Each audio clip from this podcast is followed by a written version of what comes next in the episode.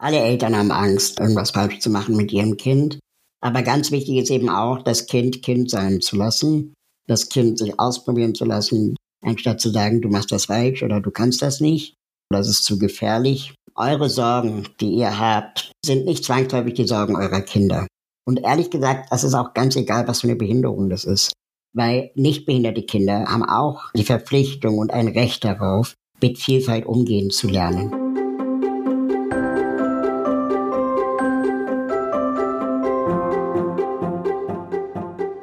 Willkommen zur 36. Folge des Mein Herz lacht Podcast, dem Podcast für Eltern beeinträchtigter, behinderter oder chronisch kranker Kinder. Christine ist wieder am Mikrofon. Kennst du Raul Aguayo Krauthausen? Er ist einer der bekanntesten Inklusionsaktivisten in Deutschland und berühmt für seine spitze Zunge.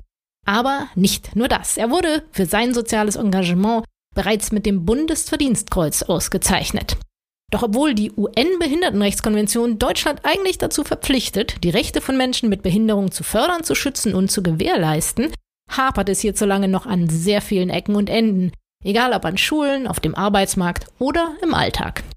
Deshalb sprechen wir in dieser Folge mit Raul und er verrät uns, welches Schulsystem seiner Meinung nach eins der besten ist, was Eltern bei der Kommunikation mit und über ihre Kinder nie vergessen sollten was er von Behindertenwerkstätten hält und wie junge Erwachsene mit Behinderung ihre Zukunft planen können. Wenn du keine Angst vor klaren Worten und neuen Perspektiven hast, dann viel Spaß mit dieser Folge.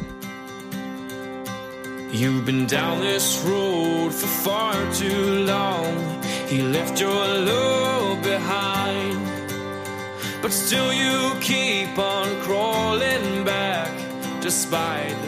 Hallo Raul, willkommen in unserem Podcast. Du bist ja schon sehr lange aktiv und ein sehr bekannter Aktivist zu den Themen Inklusion und Barrierefreiheit. Und du hast selber mal gesagt, es ist nicht selbstverständlich, dass du dich dafür engagierst. Magst du das vielleicht noch mal ein bisschen erklären oder vorstellen, was du eigentlich machst und warum du diesen Weg eingeschlagen hast? Also ich bin von Geburt an behindert und habe schon als junger Mensch eigentlich für mich immer den Entschluss gefasst, dass ich kein Berufsbehinderter werden wollte.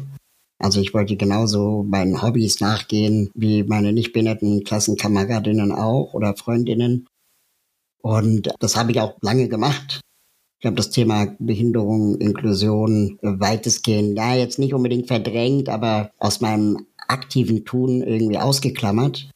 Und erst kurz vor meinem Ende meines Studiums habe ich mich mit dem Thema Inklusion und Barrierefreiheit, Teilhabe behinderter Menschen in unserer Gesellschaft mehr auseinandergesetzt und dabei festgestellt, dass all diese ganzen Mikroerfahrungen und Situationen, die ich erlebt habe, der Ausgrenzung, der Diskriminierung, die so alltäglich auf einen niederprasseln, gar nicht nur meine Erfahrungen waren, sondern eben auch, keine Ahnung, vor 30 Jahren in den USA schon mal jemand in ein Buch geschrieben hatte, und es irgendwie dann plötzlich sich mir so eine Welt auftat bei der Recherche für meine Diplomarbeit, die ich selber zuvor noch gar nicht erforscht hatte oder kannte, nämlich die Welt der Menschen mit Behinderungen, der Community, der Zugehörigkeit, der Stärke, des Wissens, des Austausches und natürlich auch der Herausforderungen, die behinderte Menschen weltweit und in Deutschland tagtäglich erleben.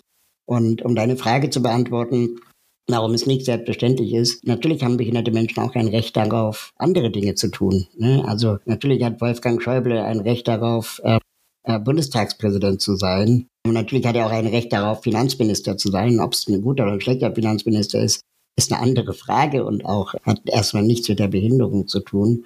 Und immer diese Themen Inklusion und Barrierefreiheit und Teilhabe den Menschen mit Behinderung als Verantwortung zu übergeben und zu sagen, ja, was wollt ihr denn? Wie sähe denn eine Lösung aus? Schlagt doch mal was vor.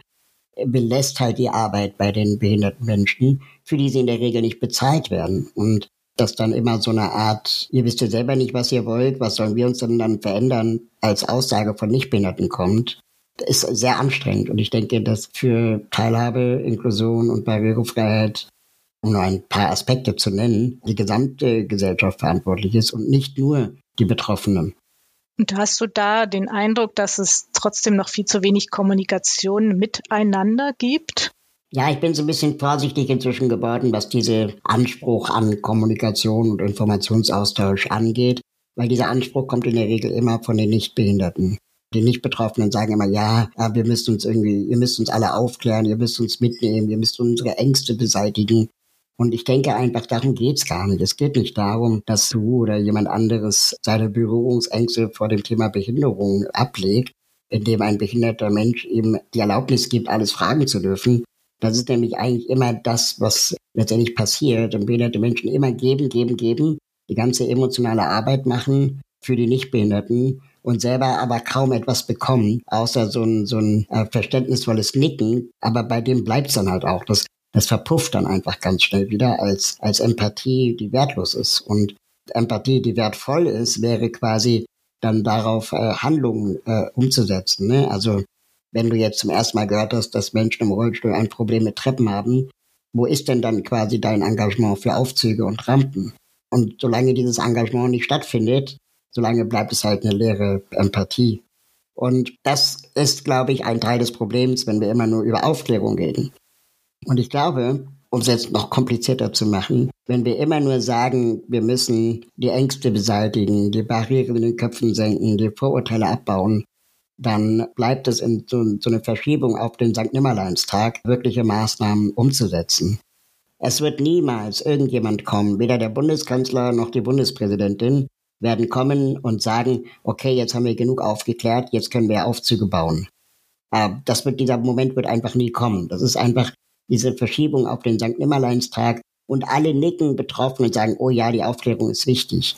Aber dabei ist es genau umgekehrt. Wir, es geht gar nicht so sehr darum, meine Nachbarin oder die Bäckerin zu überzeugen, dass Kinder mit Behinderung auch ein Recht auf Spielplätze haben oder auf äh, Klassenfahrten oder Regelschulen, sondern es geht darum, die Barrieren zu beseitigen auf dem Weg dahin. Es geht darum, barrierefreie Spielplätze zu bauen, Schulen barrierefrei zu machen, Unterrichtsmaterialien barrierefrei zu machen und natürlich auch Personal zur Verfügung zu stellen, damit Kinder mit und ohne Behinderung gemeinsam unterrichtet werden können.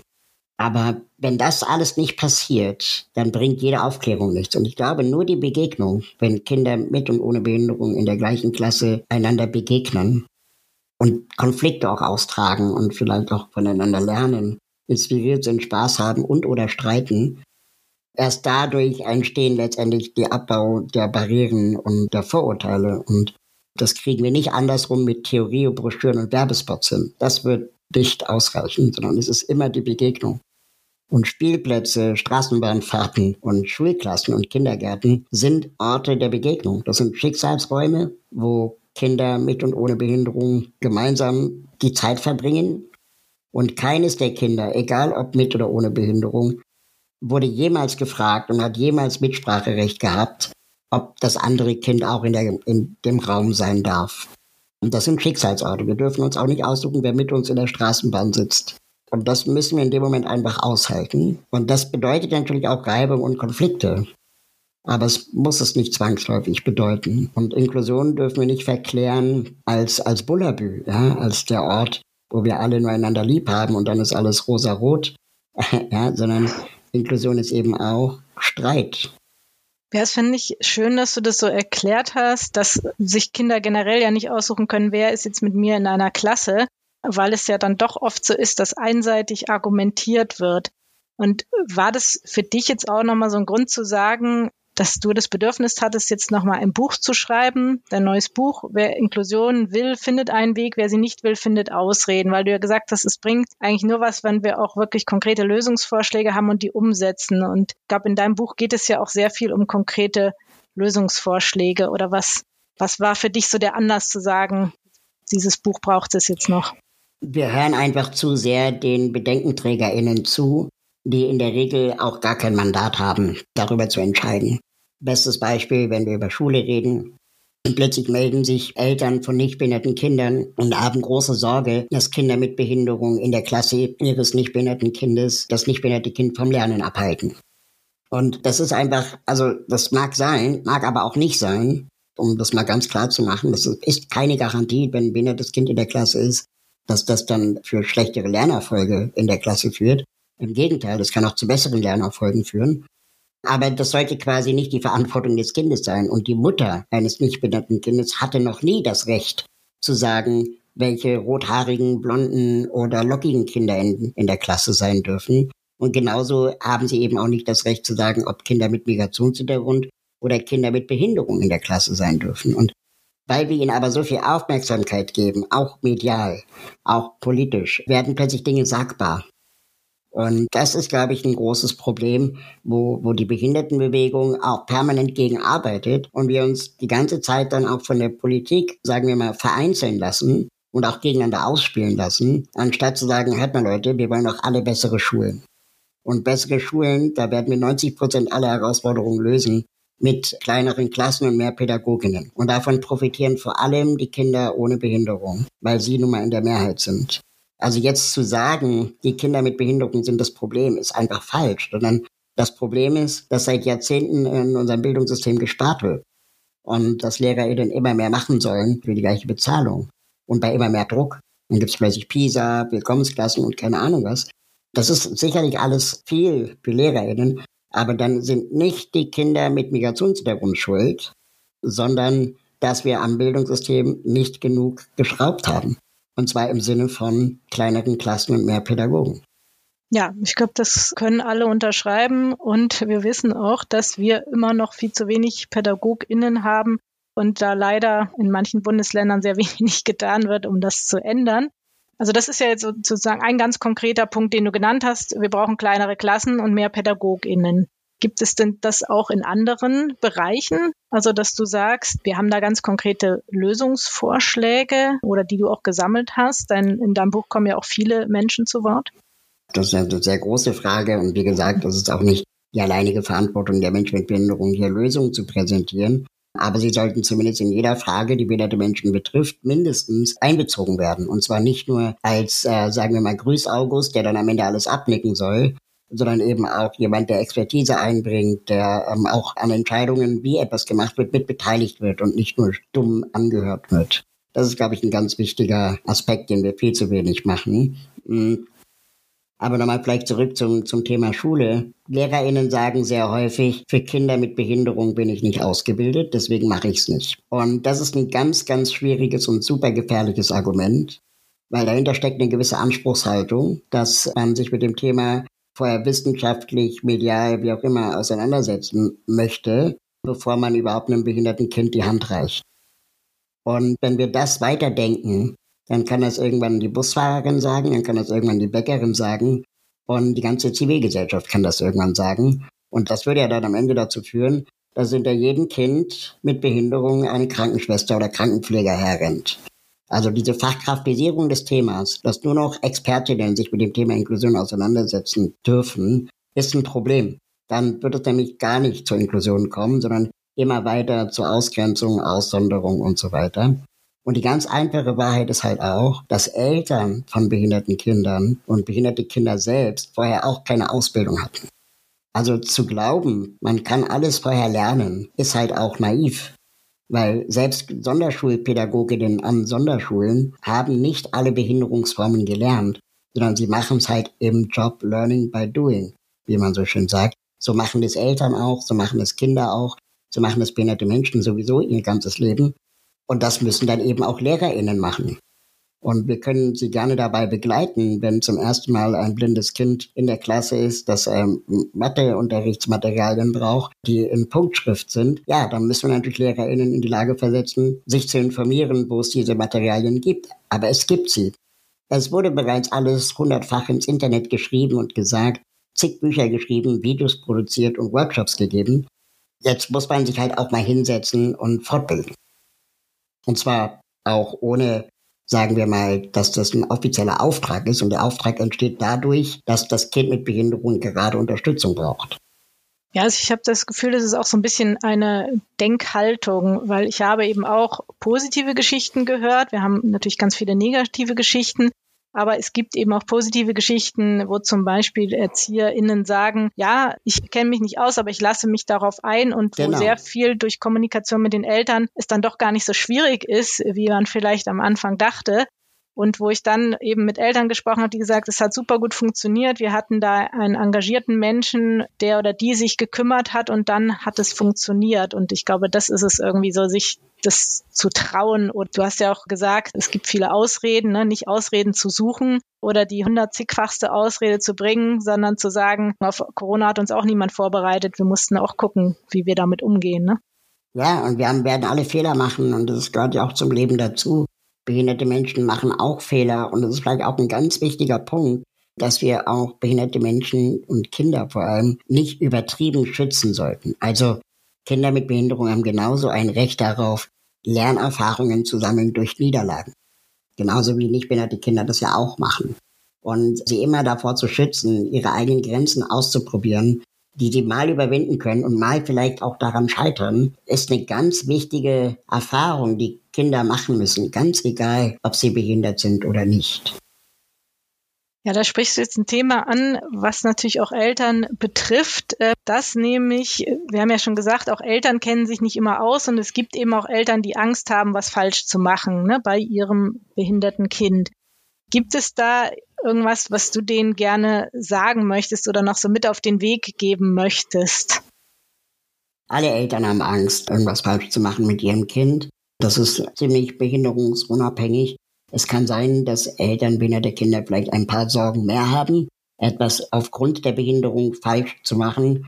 Da ist es sicherlich immer ratsam, sich ja auch Austausch zu suchen in zahlreichen betroffenen Vereinen und, und Verbänden, aber ganz wichtig ist eben auch, das Kind Kind sein zu lassen, das Kind sich ausprobieren zu lassen, das Kind dabei zu begleiten, die Interessen, die es hat, äh, zu verfestigen und, und vielleicht auch auszubauen und auch zu fördern. Wenn das anders aussieht, als wie man es selber gemacht hätte, dann muss man das halt in dem Moment aushalten und einfach auch akzeptieren, anstatt zu sagen, du machst das falsch oder du kannst das nicht das ist zu gefährlich, sondern einfach sie ausprobieren zu lassen und vielleicht auch ab und zu mal Gelegenheiten geben, aber auch nicht übertrieben viele, also Gelegenheiten zu geben, sich mit anderen Kindern mit Behinderung auszutauschen.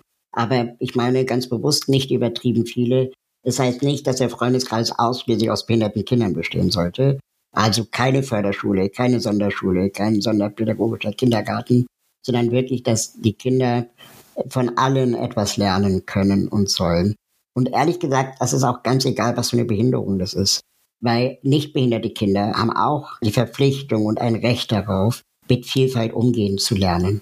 Und sie lernen dabei auch ganz viel, was sie nicht anstrengt, sondern sie vielleicht auch bereichert. Und das, das ist, glaube ich, etwas, was wir sehr oft äh, verkennen. Der zweite Punkt, den ich sehr wichtig finde an Eltern, ist eure Sorgen, die ihr habt mit dem Kind, äh, um das Kind herum, sind nicht zwangsläufig die Sorgen eurer Kinder passt auf, dass ihr eure Kinder nicht zu medizinischen Expertinnen macht, die dann äh, ungefragt Menschen ihre Diagnose erzählen, weil das die ganze Zeit Thema zu Hause ist, sondern die Kinder wirklich Kinder sein lasst. Und passt auf, was ihr öffentlich über eure Kinder erzählt. Es geht niemandem da draußen etwas an, das eigene Kind einen künstlichen Darmausgang braucht und wann nicht. Kinder haben auch ein Recht auf Privatsphäre, egal ob behindert oder nicht. Und es gibt inzwischen wirklich Fälle in den USA, wo Kinder, die dann volljährig wurden, ihre Eltern verklagt haben, weil die Eltern sie jahrelang auf Instagram preisgegeben haben. Und da müssen wir wirklich auch ein bisschen aufpassen, dass wir, ja, ich meine, ich kann hier vom hohen Ross sprechen. Ich habe noch keine Kinder. Wer weiß, wie das ist, wenn ich selber mal welche habe. Aber die Verantwortung, die man als Eltern hat gegenüber einem Kind, darf man nicht verwechseln mit Beruf. Also man ist erstmal Elternteil dieses Kindes und man sollte nicht sein eigenes komplettes Leben darauf ausrichten, weil das Kind wird irgendwann volljährig sein und irgendwann vielleicht auch ausziehen und den Wunsch äußern, sich von den Eltern loszusagen, spätestens wenn es volljährig ist. Und ähm, das dann auch, sagen wir mal, zu mitzubedenken, mit einzuplanen, mitzugestalten und auch zu ermöglichen und, und nicht den kompletten Sinn des eigenen Elternlebens in der aufopfernden Rolle der Fürsorge um das Kind zu sehen und zu suchen. Das ist eine sehr harte Kritik. Ich weiß, ich habe auch schon sehr viel Ärger bekommen von Eltern, die dann das Gefühl bekommen haben, durch diese Aussage von mir, dass man die Arbeit ja nicht sieht, die es macht und dass man ja vielleicht auch den eigenen, die eigenen Träume aufgegeben hat, den eigenen Beruf aufgegeben hat damit das Kind die beste Unterstützung bekommt, die es benötigt. Das ist auch sicherlich manchmal so. Trotzdem hat das Kind ein Recht auf eine eigene Persönlichkeit. Und da entstehen ganz schnell Abhängigkeiten in beide Richtungen. Also auch, dass Eltern abhängig sind vom Kind und von der Aufgabe, die das Kind einem gibt, das dann irgendwann einfach in ein großes Vakuum fällt, wenn das Kind nicht mehr zu Hause ist. Also ich habe jetzt auch schon öfter im Austausch mit Eltern gehört, dass es eben auch denen ja viel gibt, noch eine andere Aufgabe zu haben, zum Beispiel was berufliches, was natürlich nicht immer leicht ist, das rein zeitlich hinzubekommen. Oder letztens hat eben auch jemand erzählt, dass es halt nochmal was ganz anderes ist, ein Geschwisterkind zu haben, und dann nochmal Dinge auf andere Art zu erleben und dass es dann für alle ja eine Bereicherung ist, äh, einfach unterschiedliche Perspektiven zu bekommen und Dinge nochmal auf eine andere Art zu erleben. Das vielleicht auch nochmal so dazu. Gibt es denn bei dir etwas aus deiner Kindheit, woran du dich noch sehr positiv erinnern kannst? Also was, wo du sagen würdest, ja, das haben meine Eltern gut gemacht?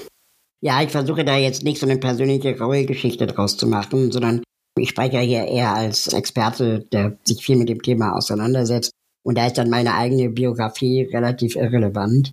Ich kann auch von Erzählungen berichten, die man mir gegenüber tätigte. Ich kann sicherlich auch die eine oder andere Anekdote erzählen aus meinem Leben. Aber das ist nicht der Maßstab, an dem wir das quasi bewerten sollten. Ich hatte das Glück gehabt, dass ich an einer inklusiven Schule war und Kinder mit und ohne Behinderung unterrichtet wurden. Mehr oder weniger aus Versehen, weil man damals nicht wusste, dass das nicht so einfach ist in Berlin damals. In Berlin-West äh, gab es noch die Mauer. Dass es eigentlich verboten war, dass Kinder mit und ohne Behinderung gemeinsam unterrichtet werden. Das wusste die Schulleitung nicht. Die hat es einfach gemacht und es hat funktioniert. Das kann ich jetzt sagen. Und aus dieser Schule heraus, das war die Fleming-Grundschule, ist dann auch das sogenannte Fleming-Modell entstanden, was inklusive Beschulung angeht. Also ein, fast schon ein Fachbegriff im, im Bereich Inklusion.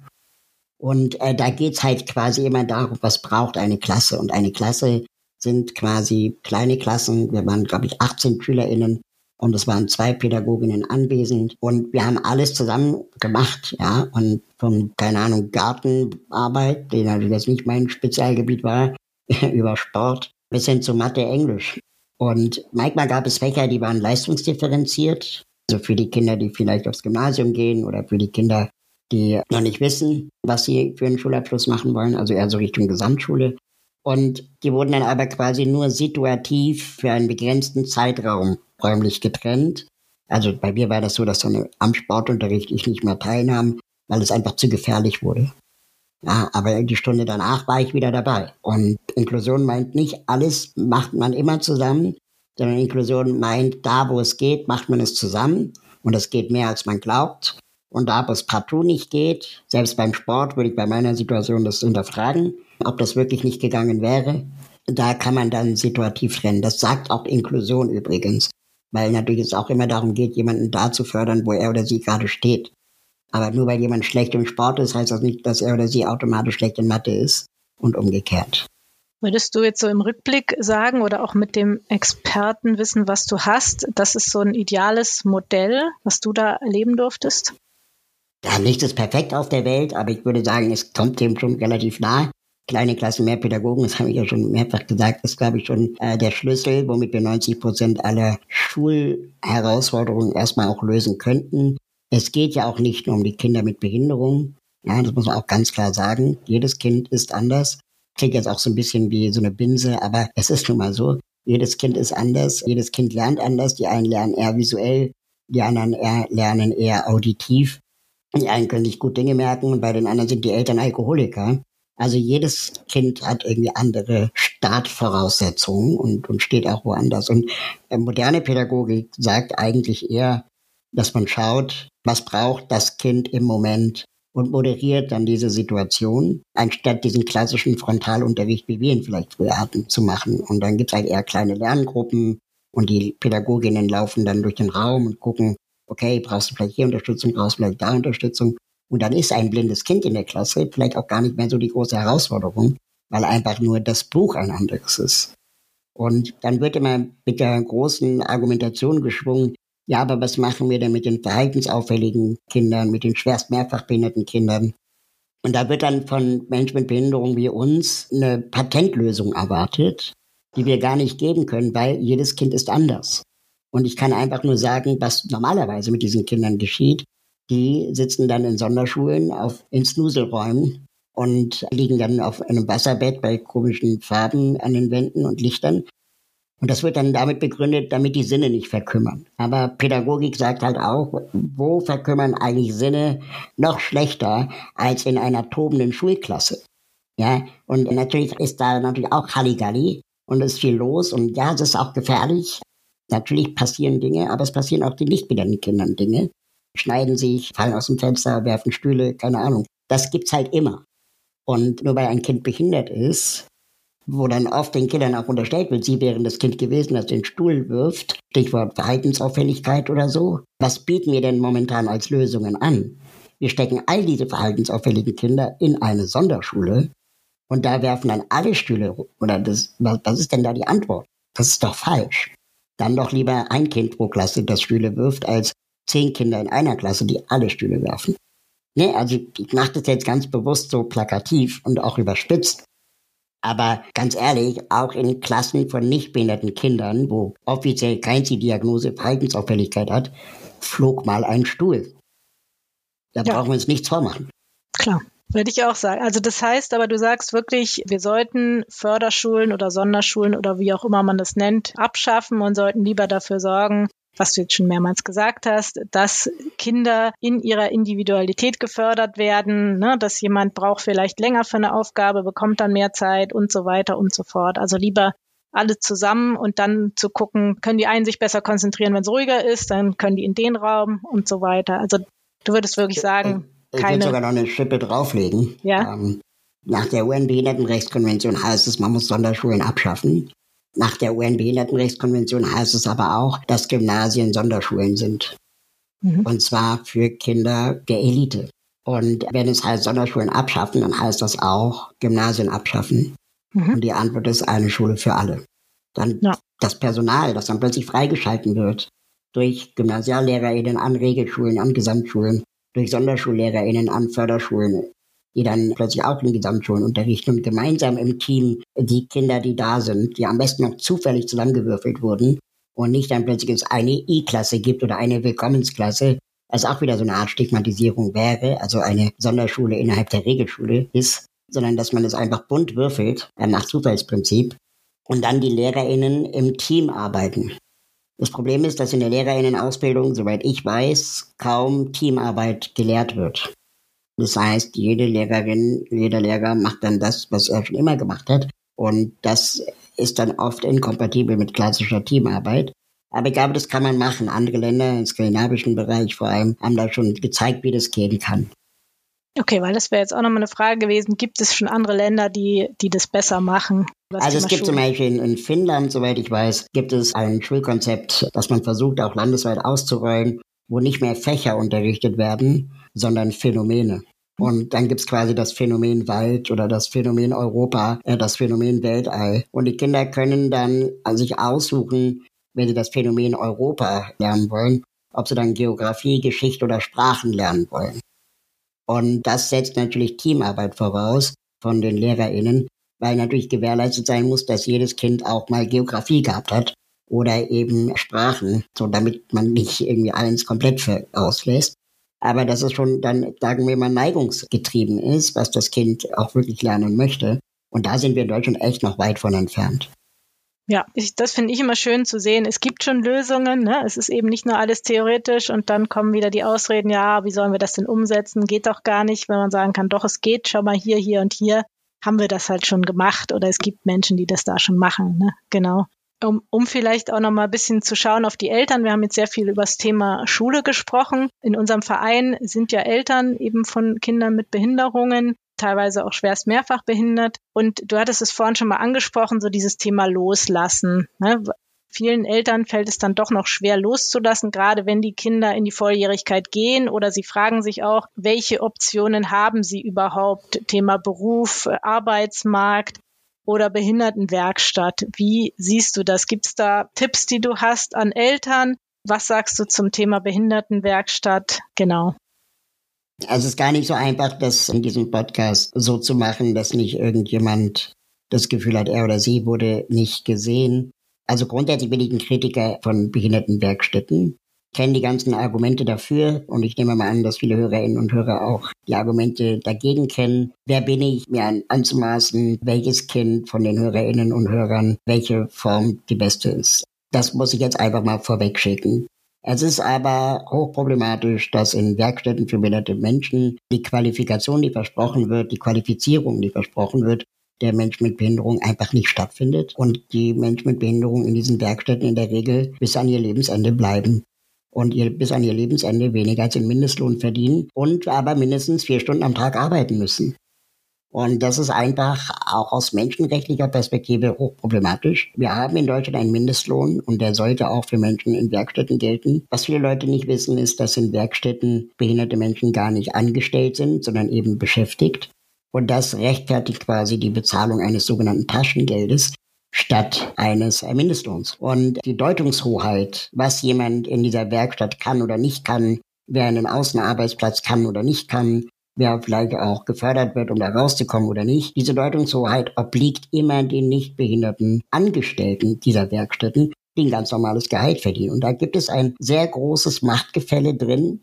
Und diese Strukturen der Wohlfahrtsindustrien, die in der Regel diese Werkstätten betreiben, sind eigentlich vor allem daran interessiert, das System zu erhalten und nicht daran interessiert, das System abzubauen. Der Auftrag der Werkstätten ist aber eigentlich, dass jeder Mensch mit Behinderung irgendwann da rauskommt, um am allgemeinen Arbeitsmarkt Fuß zu fassen.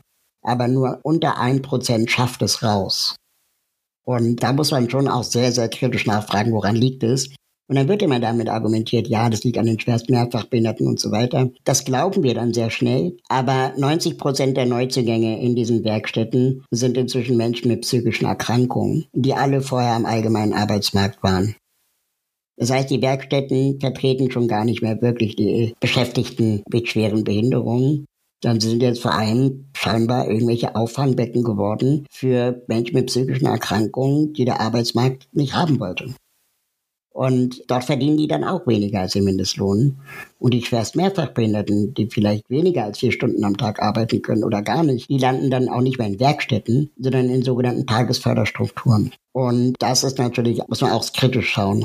Es gibt Alternativkonzepte, die auch sehr individuell sind, muss man auch ganz klar sagen. Natürlich müssen wir da auch Expertise ausbauen, Experten aufbauen und auch Beratung verbessern. Aber das ist nicht nur die Verantwortung der Menschen mit Behinderungen, sondern eben der Zivilgesellschaft und auch der Politik, muss man ganz klar sagen. Und ein Konzept zum Beispiel ist die persönliche Zukunftsplanung, wo man quasi ganz konkret mal schaut, was kann eigentlich er oder sie mit Behinderung besonders gut? Was wünscht sich diese Person? Und dann plant man eine sogenannte Zukunftskonferenz, wo Freunde dieser Person, Angehörige, Verwandte dieser Person eingeladen werden. Aber die Eingeladenen müssen auch von dieser Person gewollt sein und auch akzeptiert werden und auch den Respekt bekommen, die die persönliche Zukunftsplanung bekommt, auch verdient.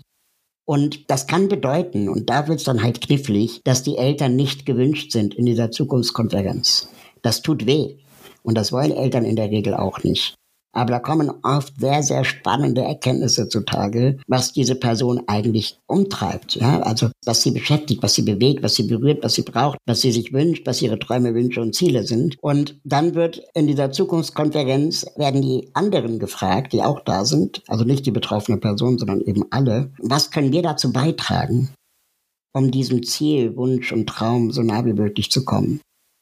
Und da entstehen manchmal Wunder. Also ganz schöne äh, Begegnungen auch, die, die nicht dann gleich ein allgemeiner Arbeitsplatz am allgemeinen Arbeitsmarkt sein müssen, aber vielleicht einmal am Wochenende regelmäßig Reitunterricht. Weil irgendjemand irgendjemanden kennt, der zufällig ein Pferd besitzt. Ja, also so einfache Dinge können es manchmal sein. Und wir wissen aus der Psychologie, dass manchmal eine Person im Leben reicht, die den entscheidenden Unterschied machen kann im Lebensweg einer Person, egal ob behindert oder nicht. Unsere Eltern können scheiße zu uns gewesen sein, wir können in einem scheiß Umfeld aufgewachsen sein. Aber wenn es eine Person in unserem Leben gab, die an uns geglaubt hat, dann kann das für sehr, sehr viele sehr empowernd und sehr bestärkend sein. Und in meinem Buch gibt es eine Geschichte von einer persönlichen Zukunftsplanerin, die erzählt hat, dass sie mal eine Zukunftskonferenz mitmoderierte, wo das Thema war, dass ein junger Mann mit Behinderung immer abgehauen ist. das System hatte immer nur eine Antwort, nämlich Freiheitseinschränkung. Ja, also zu Hause nicht mehr verlassen dürfen, später das Zimmer nicht mehr verlassen dürfen.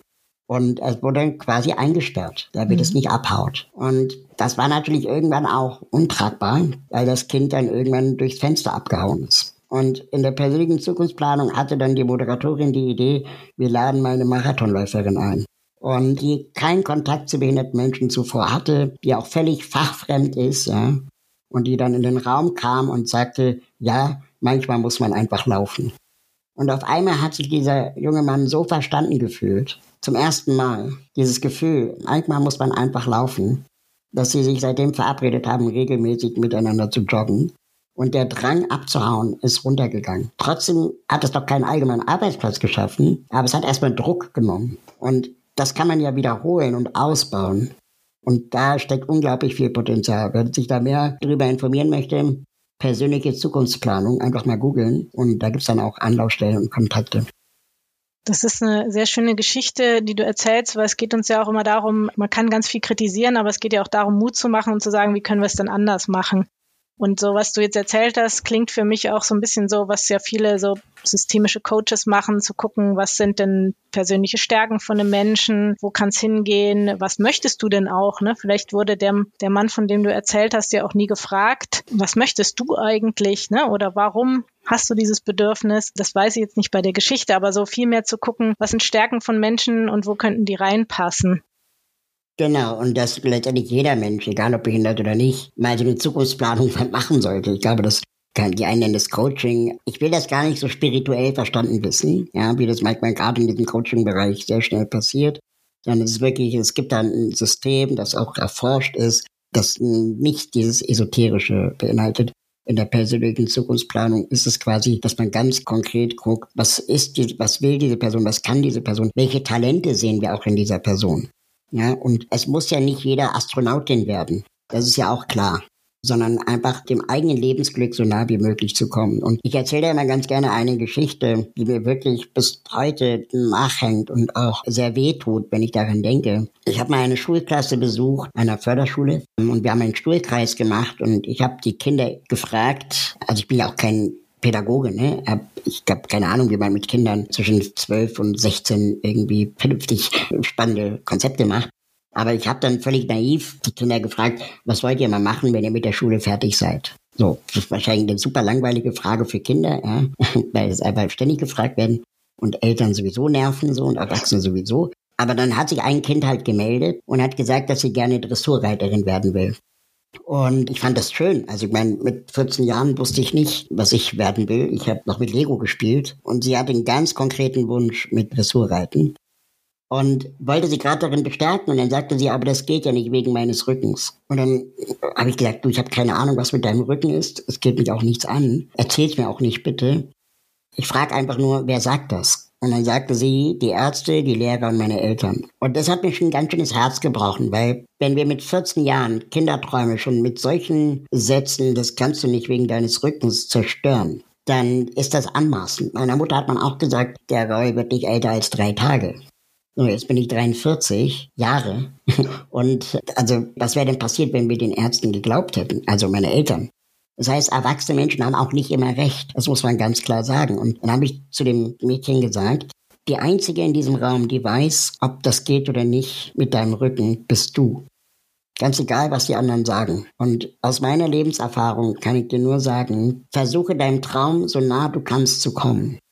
Und wenn du merkst, du kannst keine Dressurreiterin werden wegen deines Rückens, dann empfehle ich dir, mach auf jeden Fall was mit Pferden. Und wenn du sie am Ende striegelst, aber lass dir bloß nicht den Beruf der Bürokauffrau einreden, weil der so schön sicher sei.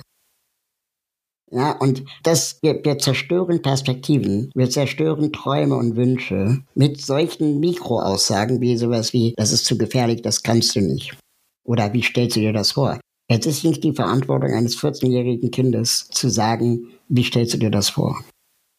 Das ist einfach nie okay.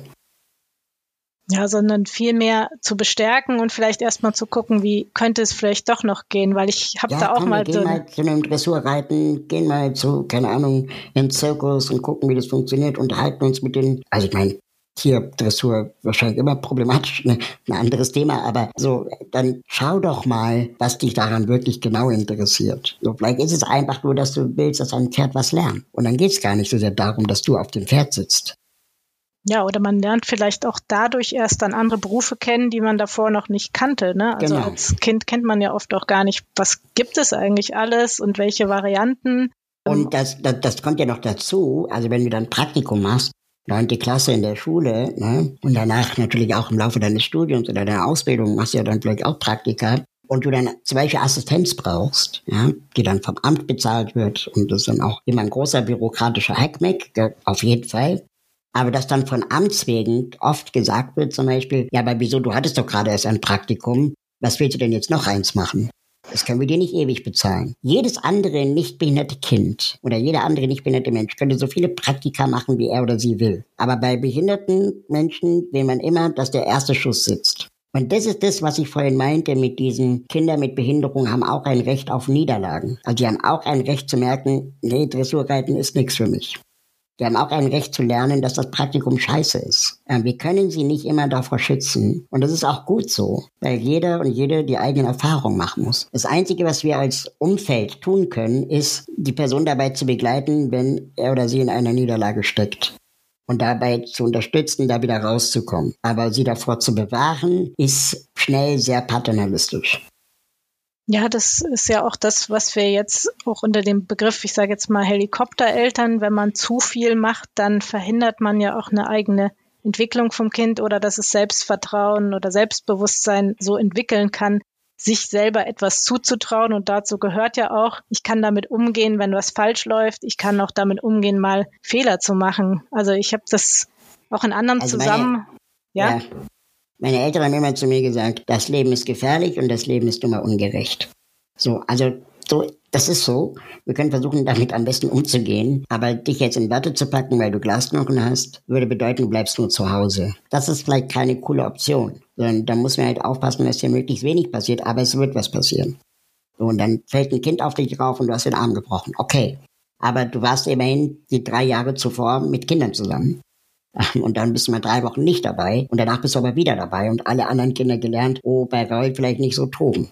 Oder eben auch mit Kindern zu sprechen. Also mir hat eine Mutter erzählt, sie war mit ihrem Kind äh, auf dem Bauernhof, da gab es so ein Trampolin und äh, da lag das ihr Kind eben drauf und dann kamen andere Kinder, wollten da springen und dann hat sie gesagt, könnt ihr ein bisschen vorsichtiger springen und hat das halt so ein bisschen erklärt, warum, ne, warum ihr Kind sich jetzt nicht so aufrichten kann, vielleicht nicht genauso springen kann. Und dann waren die Kinder aber sofort vorsichtig und haben das auch verstanden, ne, weil vielleicht ist es so ein bisschen auch der Appell, Kindern mehr zuzutrauen, ne, den eigenen Kindern, aber auch anderen Kindern. Das ist nicht immer das, den schlimmsten Ausgang zu sehen, sondern eben zu sagen, es kann auch ganz anders werden, als man sich das vielleicht vorstellt. Genau, aber gleichzeitig quasi auch nicht vorauseilend allen Kindern jetzt zu erklären, was die Diagnose des eigenen Kindes ist, weil das Kind auch ein Recht auf Privatsphäre hat. Also ich erzähle immer ganz gerne eine Geschichte, die ich jetzt vor kurzem erlebt habe. Da war ich bei einem Verband der Kleinwüchsigen und da wissen Dreijährige auf den medizinischen Fachbegriff genau, was ihre Kleinwuchsform ist. Und ich finde das insofern bedenklich, weil ihnen auch ein bisschen ein Teil ihrer Kindheit dadurch genommen wird, weil sie klingen dann wie erwachsene Ärztinnen. Und es geht kein anderes Kind etwas an, ob du Achondroplasie oder irgendwas anderes hast, sondern Fakt ist einfach, es gibt große Kinder und es gibt kleine Kinder. Und wenn du aber schon von deinen Eltern die ganze Zeit das so genau erklärt bekommst, warum du so bist, wie du bist, dann passiert es leider sehr häufig, und das erlebe ich in meinem Alltag wirklich ständig, dass dann auch erwachsene Menschen ungefragt mir ihre Diagnose erzählen. Und ich finde, es gibt auch sowas wie Würde, die man auch haben kann und auch ein Recht auf Würde hat, nicht allen bereitwillig das erklären zu müssen. Es steht mir nicht zu, zu fragen, was für eine Diagnose du hast. Außerdem, wir haben ein freundschaftliches Verhältnis. Genauso wie ich dich ja auch nicht frage, ob du homo- oder heterosexuell bist, ohne dass wir uns vorher kennen würden. Ne? Oder ob du eine tolle oder schreckliche Kindheit hattest, ob deine Eltern nicht geschlagen haben. Also es gibt ja sehr intime, sehr persönliche Fragen. Und das müssen wir, glaube ich, auch Kindern mit Behinderung zugestehen, dass sie erstmal in aller, allererster Linie Kinder sind.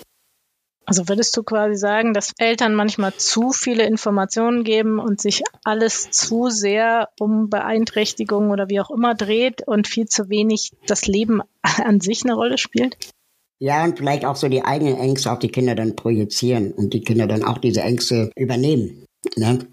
Und ich glaube, das ist nicht einfach. Das kann ich ganz klar auch bestätigen, dass das nicht einfach ist. Es ist aber auch für das Kind nicht einfach, die Ängste der Eltern mitzutragen und auch zu moderieren. Wahrscheinlich haben die Eltern sogar unterschiedliche Ängste, Mama und Papa. Ja? Und das dann, das Kinder sind ja so, saugen ja alles auf wie ein Schwamm und fangen dann an, Dinge plötzlich zu verstecken. Die fangen dann plötzlich an zu merken, dass sie eigentlich eine Belastung sind für ihre Eltern, weil es die ganze Zeit Thema ist. Und das ist natürlich auch schlimm und traurig. Und ich glaube, das ist wichtig, auch einen Raum zu geben, dem Kind über die eigenen Ängste, Sorgen und Fragen ans Leben zu sprechen. Und vielleicht auch dem Kind zu sagen, ich weiß es nicht, mein Schatz, wie das weitergehen wird. Aber wir können gemeinsam Lösungen suchen. Ja? Kinder erwarten nicht immer die perfekte Antwort. Kinder erwarten nur, dass man sie ernst nimmt. Ja, also ich sage selber auch gern, äh, auch ich mache bestimmt viele Dinge falsch, aber es geht ja auch nicht darum, dem Kind zu vermitteln, dass Erwachsene perfekte Menschen sind, sondern du hast es auch gesagt, Erwachsene irren sich auch und machen auch Fehler. Und es geht ja eher darum zu sagen, schau mal, ich mache auch Fehler, ich gehe damit so und so um, vielleicht auch nicht immer richtig. Oder hast du eine Idee, wie wir das jetzt zusammen hinbekommen und auch zu zeigen, dass eben Menschen nicht perfekt sein müssen, also niemand perfekt sein kann. Und ja, ja und sich zu entschuldigen, wenn man mal daneben lag. Genau, zu entschuldigen und zu sagen, und das gehört eben zum Normalen dazu, dass Menschen auch Fehler machen dürfen, jeder Mensch und eben du auch. Mhm. Genau, also so ein bisschen weg vom Perfektionismus. Und ich hatte vorhin, als du die Geschichte erzählt hast, ist mir auch noch die Erinnerung gekommen an eine Geschichte von einem Mann, der eben einen Autounfall hatte und danach, ich weiß nicht mehr die genaue Prozentzahl, aber ich glaube noch ungefähr drei Prozent seiner Körperfunktionen hatte. Und sein Traum war es immer, dass er nicht Pilot wird, aber dass er ein Flugzeug fliegen kann. Und dann hat sehr viel an sich gearbeitet und ist zu verschiedenen Flugschulen hingegangen und konnte mehr oder weniger Sachen mit dem Mund bedienen. Und ganz viele FluglehrerInnen haben ihm halt gesagt, ja, damit kannst du niemals fliegen, das geht nicht. Und er hat halt nicht aufgegeben und hat irgendwann jemand gefunden, der ihm das Flugzeug so umgebaut hat, dass er es halt bedienen konnte. Und dann ist er damit geflogen. Und das finde ich ist auch nochmal so eine Geschichte, die zeigt, dass wenn wir an uns glauben und vielleicht einen Menschen finden, der auch an uns glaubt, ne, dann, dann können Dinge passieren, die niemand für möglich gehalten hat. Ja, an dieser, ähm, an diesen Heldinnen-Geschichten ist leider sehr oft auch das Narrativ verknüpft. Jeder ist seines Glückes Schmied oder Schmiedin. Aber das stimmt natürlich auch nicht. Also Christian Lindner sagt sowas immer ganz gern. Ja? Man muss sich halt nur anstrengen. Aber es gibt natürlich auch Faktoren, die wir nicht beeinflussen können. Da können wir noch so sehr wollen. Es klappt einfach nicht, weil unsere Eltern uns geschlagen haben oder weil wir auf dem Land wohnen oder weil wir kein Geld hatten. Also es gibt ja viele Faktoren, die auch maßgeblich dazu beitragen, ob jemand Glück hat oder nicht. Und das dürfen wir in diesem Kontext einfach nie vergessen. Deswegen ist es so wichtig, was du gesagt hast. Die Kombination aus dem eigenen Willen und Wünschen und Träumen und einer Person, die das vielleicht den Zugang schaffte. Das kann eine Sachbearbeiterin in einer Behörde sein. Das kann die Lehrerin sein, Nachbarin, Tante, Onkel, Freund, Freundin. Das wissen wir nicht. Aber es braucht, glaube ich, immer beides. Auch das Umfeld, das das begünstigt und ermöglicht. Und wenn wir jetzt vielleicht nochmal so ein bisschen den Blick rausnehmen, weil du ja auch vorhin ein Beispiel aus anderen Ländern angesprochen hast, würdest du denn sagen, kennst du ein Land, wo es schon deutlich besser läuft mit dem Thema Inklusion äh, oder wo die vielleicht schon viele Sachen einfach besser umsetzen als hierzulande? Ja, das ist gar nicht so leicht zu beantworten mit einer Frage wie Kanada oder so, sondern man muss dann immer auch genauer gucken, in welchen konkreten Bereichen. Also ja, in den USA ist die Privatwirtschaft viel mehr verpflichtet, barrierefrei zu sein als in Europa. Aber krieg mal in den USA einen Elektrorollstuhl, wenn du einen brauchst. Das musst du in der Regel privat bezahlen, weil es keine Krankenkassen im klassischen Sinne wie bei uns gibt. Ja, das heißt, das ist immer auch eine individuelle Geschichte. Ich glaube, da ist dann das deutsche Gesundheitsversorgungssystem noch besser als das amerikanische. Ja, das heißt, man muss dann eher so situativ schauen. Also Bildungsbereich haben wir schon über die skandinavischen Länder gesprochen. Aber auch Italien hat bereits in den 80er Jahren die Sonderschulen abgeschafft. In Kanada entwickelt man gerade ein bedingungsloses Grundeinkommen für Menschen mit Behinderung, um zumindest dieses, dieses Thema Armut auch mal zu lösen, unter dem viele Menschen mit Behinderung leiden, weil sie eben keinen Job haben oder keinen Job finden oder nicht arbeiten können und ihr Leben lang in Armut leben. Und das ist natürlich auch ein Problem. Das heißt, ich kann da keine einfache Antwort geben, will ich auch gar nicht, weil jedes Land steht einfach woanders hat andere Bedingungen, auch Infrastrukturen. Und wir können nur hier vor Ort schauen, was müssen wir hier lösen. Und es bringt nichts, das mit Bangladesch zu vergleichen, weil die auch ganz andere Startbedingungen haben. Ja, genau. Es ging mir nur darum zu sagen, wir können aber wohin schauen und sagen, im Bildungssystem gibt es hier eine Lösung, was können wir da uns für Inspirationen holen, ne? oder zu sagen, in anderen Bereichen gibt es jetzt die Überlegungen mit bedingungslosen Grundeinkommen, wäre das nicht auch was, was wir hier in einem ja doch re relativ reichen Land umsetzen können. Ne? Das sind dann ja konkrete Dinge, wo man wieder sagen genau. kann. Ja. Okay. Ist dir noch irgendwas wichtig oder vielleicht auch nachdem du jetzt dein Buch geschrieben hast und da ja auch nochmal mit sehr vielen Menschen gesprochen hast, da ja auch nicht nur du, sondern auch andere zu Wort kommen. Gibt es da für dich noch irgendwas, was du selber daraus gelernt hast? Ja, ich habe ganz viel gelernt daraus. Also einmal, dass es einfach schon alles Wissen da ist, was wir eigentlich bräuchten. Und es quasi alle Leute, die jetzt nichts tun, haben eigentlich nur Ausreden. Es gibt genug Expertinnen mit Behinderungen, die dazu qualitative Aussagen tätigen können, besser als ich. Es gibt aber eben auch, ja, wie soll ich mal sagen, genug Menschen mit Behinderungen, die es benötigen. Und davon würden vor allem die Nichtbehinderten profitieren, weil eine Veränderung der Gesellschaft zur mehr Barrierefreiheit und mehr Inklusion allen zugutekommt. Es gibt keine Barrierefreiheit, zum Beispiel, die nichtbehinderte Menschen einschränkt. Ja, wir alle freuen uns über kontrastreiche Schrift, über Untertitel und über Aufzüge, wenn wir sie früher oder später irgendwann mal brauchen. Wir müssen sie ja nicht immer brauchen, aber ab und zu ist es halt nice, wenn es einen Aufzug gibt, weil wir Gepäck haben oder ein Fahrrad oder ein Kinderwagen. Und das heißt, behinderte Menschen auch nicht immer nur als diejenigen zu sehen, die irgendwas fordern oder um etwas bitten, sondern dass sie auch wirklich eine Gesellschaft voranbringen, ja, und auch Innovationen voranbringen, Kreativität mitbringen, Lösungsansätze zeigen und dass am Ende eine bessere Welt für alle ist. Das klingt auch so cheesy, ist aber leider ganz oft Wahrheit. Was heißt leider? Zum Glück stimmt es einfach ganz oft. Und mir bleibt eigentlich nur anzukündigen, im März nächsten Jahres 2024 wird ein Kinderbuch erscheinen von meiner Kollegin Adina Herrmann und mir zum Thema Inklusion, das wir selber als behinderte Menschen als Kinder gerne gelesen hätten was es aber bis heute nicht gibt. Und äh, da geht es vor allem um das Thema Akzeptanz. Also die Situation, wie sie ist, zu akzeptieren. Und nicht von erwachsenen Menschen, sagen wir mal, diktiert zu bekommen, wie man jetzt mit dem Schicksal am besten umgeht. Super, dann vielen Dank schon mal für den Hinweis. Das werden wir dann mit aufnehmen. Das findet man dann ja bestimmt auf deiner Website, äh, die wir dann in den Show Notes auch gern verlinken. Gerne. Jetzt sind wir schon äh, am Ende vom Podcast. Wir haben immer noch so drei Abschlussfragen. Das sind persönliche Fragen. Du darfst sie gerne relativ kurz beantworten, also gerne auch nur in einem Satz. Und die erste Frage ist, was bringt dich persönlich total auf die Palme? Ich bringe persönlich total auf die Palme, wenn nicht behinderte Menschen mir erklären, was Diskriminierung ist und was nicht. Mhm. Und wenn du im Alltag eine stressige Situation hast, wie entspannst du dich am besten oder wie kommst du wieder runter? Am besten ist es eine Nacht drüber schlafen. Okay. Und äh, was ist dein persönlicher Herzenswunsch? Dass es mehr engagierte Menschen gibt für Inklusion, die diese Floskeln hinter sich lassen, sowas wie wir müssen aufklären, wir müssen Barrieren in den Köpfen senken, sondern die wirklich Fakten schaffen, die Rampen bauen, die Begegnung ermöglichen, die aktiv auf Websites schreiben, dass die Location barrierefrei ist, wo die nächste barrierefreie Toilette ist und so weiter und nicht immer nur darüber reden, sondern einfach auch mal was machen. Weil machen ist krasser als wollen. Sehr schön. Das war doch ein ganz toller Abschlusssatz. Dann sage ich vielen Dank für das Interview.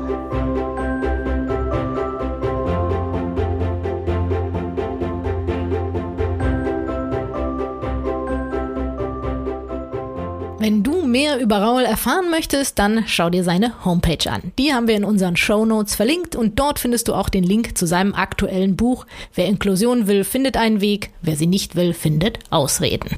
Wir hoffen auf alle Fälle, dass du sehr viele Inspirationen mitnehmen konntest und vielleicht die ein oder andere Frage noch mit anderen Eltern diskutierst. Und wenn du nicht weißt, wo du andere Eltern finden kannst, dann schau dir doch mal unsere Mein Herz lacht Community an unter www.meinherzlacht.de. Und übrigens, mit unserem Newsletter verpasst du keine Podcast-Folge mehr. Bis zum nächsten Mal, deine Christine. Ein Herz soll lachen, muss lachen. Nicht nur aus reiner Lebensfreude, sondern auch aus einer gesellschaftlichen Verpflichtung. Die Nussbaum Stiftung folgt diesem Engagement. Sie unterstützt diese Podcasts und wird mit Power und Leidenschaft dieses Projekt weiter fördern, indem wir dazu beitragen, dass die Initiative Mein Herz lacht über die Nussbaumedien noch bekannter wird.